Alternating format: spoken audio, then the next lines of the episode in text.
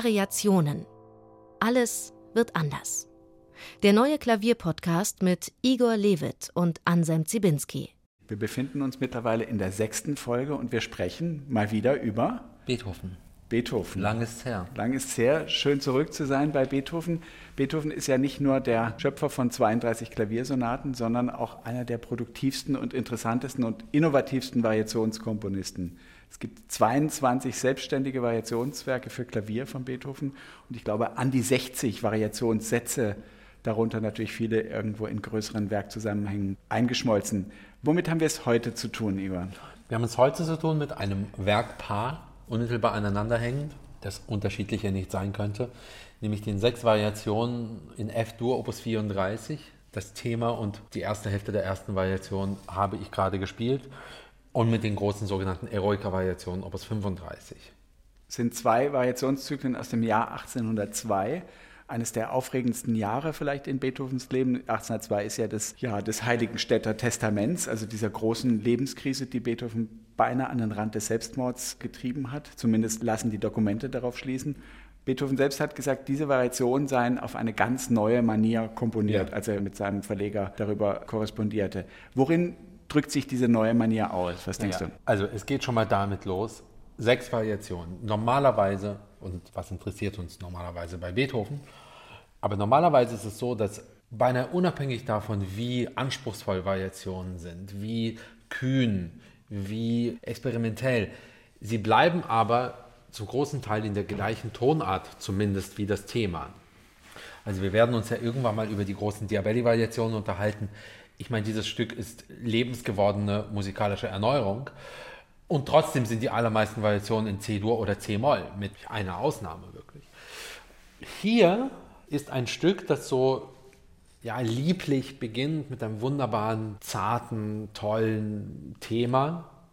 Und ab Variation 1 verlassen wir F-Dur. Variation 1 steht in D-Dur, Variation 2 steht in B-Dur.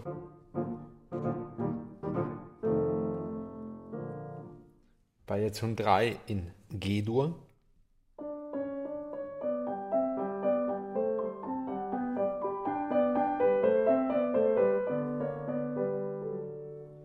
Variation 4 in S-Dur.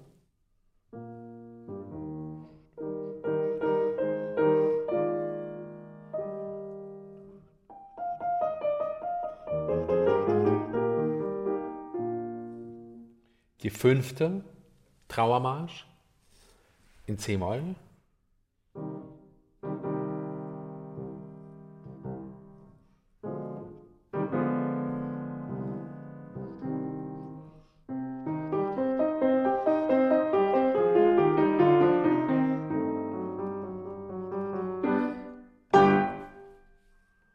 Und erst in der sechsten Variation, erst dann kommen wir zurück ins F-Dur.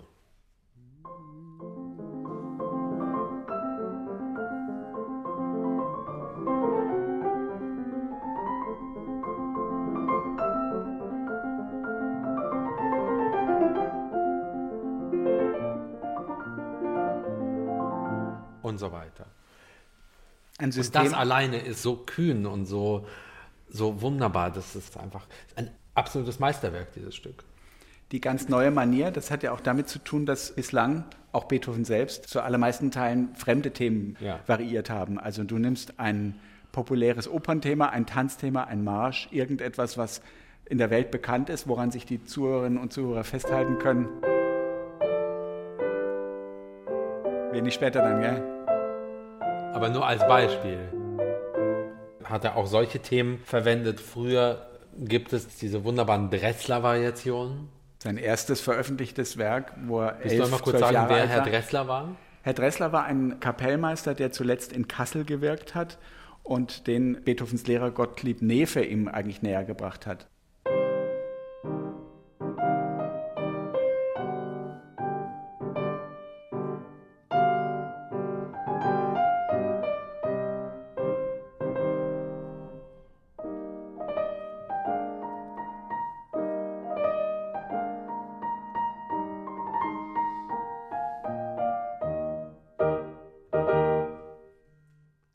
Beginnt. Das finde ich insofern ganz lustig, weil es ist wieder C-Moll oder bereits C-Moll.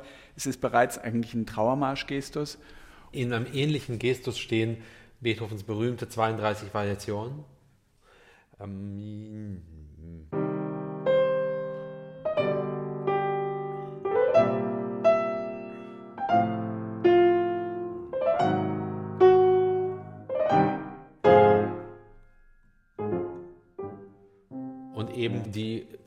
fünfte Variation aus Opus 34.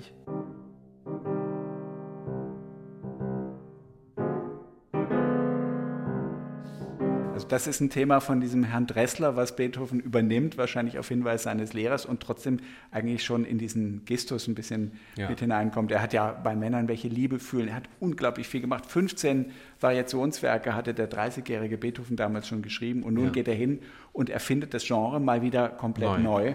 Dieses Verhältnis von Terzen, also absteigend von F nach D, nach B, nach, G. führt ja auch immer zu vollkommen anderen Charakteren. Der Genau. Begriff der Charaktervariation, den haben wir hier noch gar nicht so richtig Genau. eingeführt, ist ja das Gegenteil einer Figuralvariation. Genau. Also nicht einfach nur äh, ein Thema oder- oder- umspielen ja. oder in kleinere Notenwerte auflösen, sondern tatsächlich ganz neue musikalische Charaktere herbeiführen. Vielleicht magst du uns das in Ausschnitten ein bisschen zeigen. Also wie gesagt, das Thema habt ihr gerade gehört. Die erste Variation ist quasi figural, aber schon allein deswegen nicht nur, erstens verändert sich die Tonart, das ist eine Überraschung und die Farbe verändert sich und es hat so was Spielerisches und was, ja beinahe Neckendes eigentlich.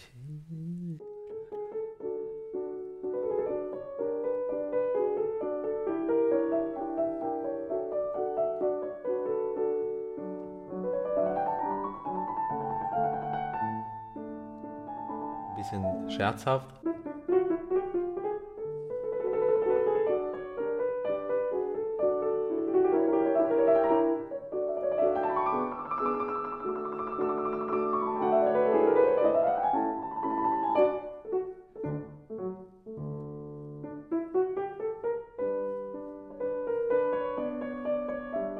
Neckend.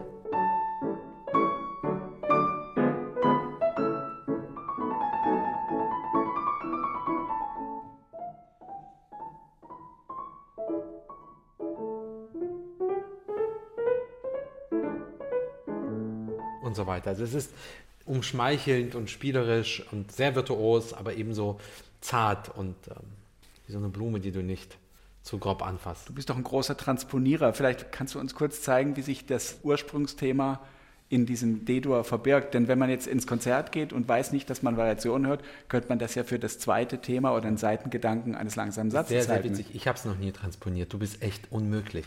Der nächste Drink geht auf dich. Druck, Druck, Druck, Druck. Ja, mit dem Busfahrer nicht reden während der Fahrt. Mann. Ja,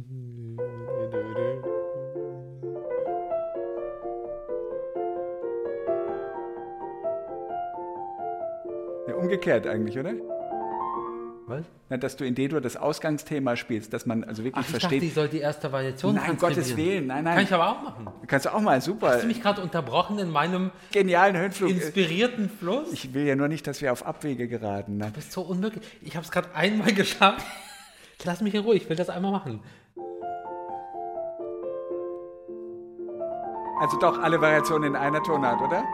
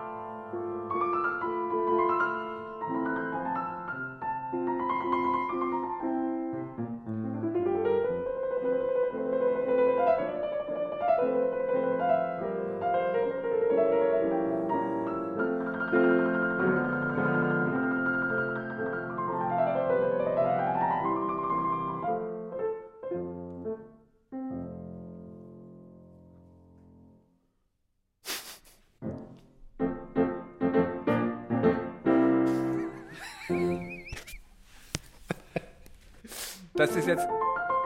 Was? Das ist jetzt ein echter Insider. Ein Stück, was durch die Tonarten wandert, bleibt bei Igor Levit in F-Dur. Man hört es kaum, aber es ist ein riesen geistiger Akt, das natürlich von der einen Tonart in die andere zu übertragen. Unfassbar langweilig klingt das Stück. In der Tat. Wahnsinn. Ja. Wahnsinn, wie schlecht. Ist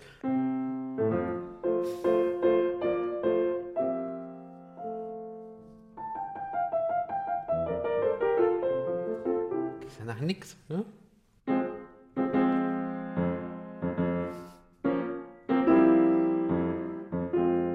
Meine, kann man eigentlich meine ganze Folge damit verwenden, was Tonarten eigentlich auslösen. So. An Klimaveränderung im wahrsten Sinne des Wortes, Wahnsinn. oder? Also jedenfalls, Beethoven wusste mehr als ich, was er tut. Zeig uns nur einmal ganz kurz nochmal das Ausgangsthema, vielleicht ist das jetzt doch aus der Vergangenheit, dass man vergessen hat, dass man das aufeinander bezieht.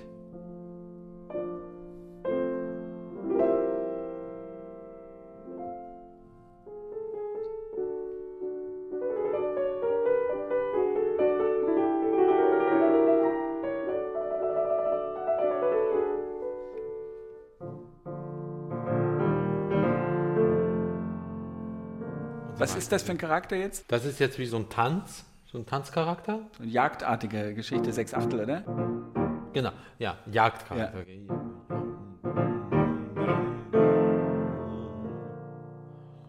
Und das ist so ein bisschen so ein naives, bagatellenhaftes. So was Pastorales. Dieses ganz flächige, ich meine, weiß nicht, Finale von Opus 26 Sonat, es gab ja immer mal auch in den Sonaten solche Sätze, die so vor sich hin Genau. welten. Und dann an- kommt eben Trauermarsch. Und ganz zum Schluss eben als große Schlussvariation eben einfach, einfach ein wunderbar.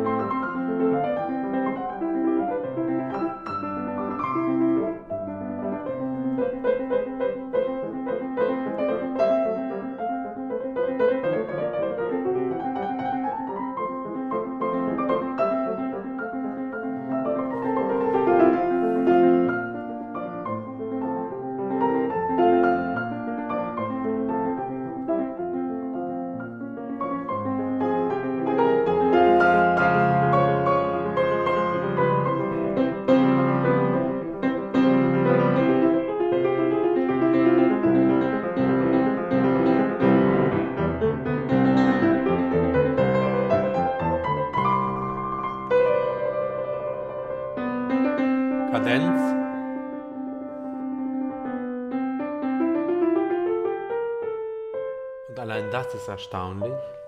Nämlich das Thema kommt zwar wieder,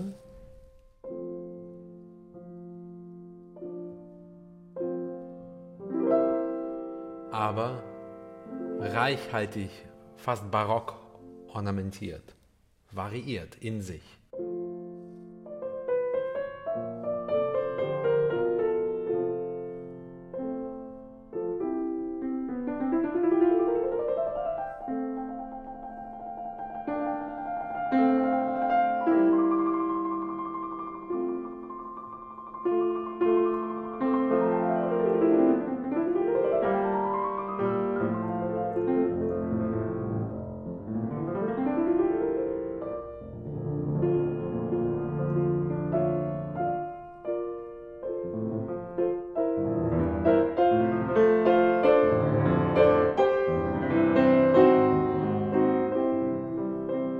Rückkehr des Themas in sich eine Variation darstellt.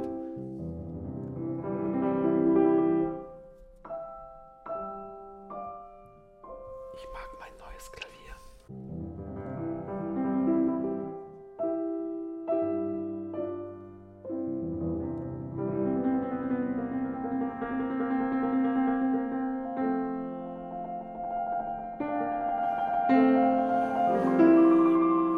Kommt das Thema links.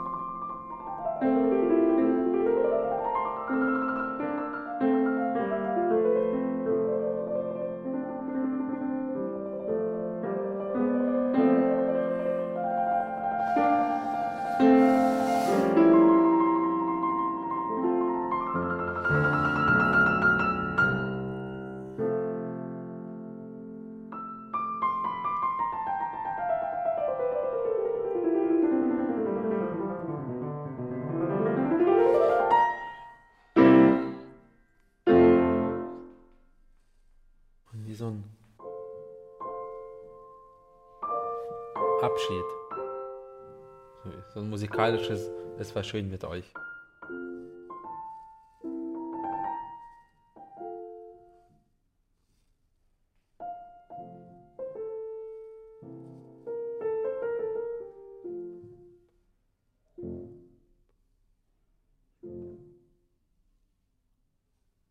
Gibt so Stücke, wir können gerne drüber sprechen und auch viel entdecken, aber manche Stücke gibt es und dazu gehören für mich diese Variationen.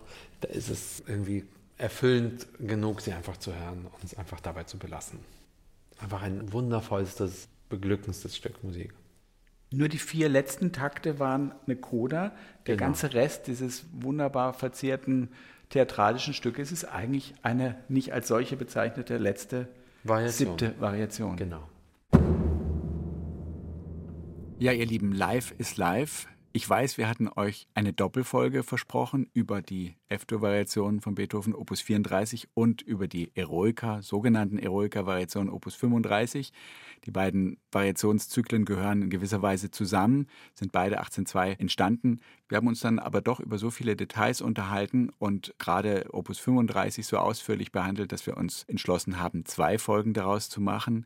Ihr werdet also die Eroica-Variation, die eigentlich, wie wir dann sehen werden, Prometheus-Variationen heißen müssten, in der nächsten Folge behandeln. Variationen. Alles wird anders. Der Klavierpodcast von Igor Levit und Anselm Zibinski ist eine Produktion von BR Classic. Wenn ihr Fragen habt oder Kommentare, könnt ihr uns gerne schreiben unter klavierpodcast.br.de. Eine Liste der erwähnten Stücke findet ihr in den Show Notes des Podcasts. Aufgenommen wurde diese Folge in Igors Berliner Wohnung Ende April 2021 von Andreas Stoffels. Produktion und Mischung Dorothee Keil und Elisabeth Panzer, Produktionsleitung Florian Scheirer, Redaktion Bernhard Neuhoff. Wenn euch dieser Podcast gefallen hat, dann gefällt euch vielleicht auch dieser Podcast. Der große Bruder ist unfehlbar und allmächtig. 1984. George Orwells Klassiker der dystopischen Literatur als Podcast. Unser Wissen, unser Glück verdanken wir seiner Führung und Inspiration. Der große Bruder wird nie sterben. Überwachung und Geschichtsfälschung in einem totalitären Großstaat. Gedankendelikte lassen sich nicht ewig geheim halten. Nein, mein Lieber. Für ein paar Jahre kann man eventuell so durchrutschen, aber früher oder später, da schnappen sie ein. 1984. Ein vielstimmiges Hörspiel mit Franz Petzold, Elisa Plüss und vielen anderen. Der große Bruder sieht dich. Hört alle vier Folgen von 1984. You've got two new messages.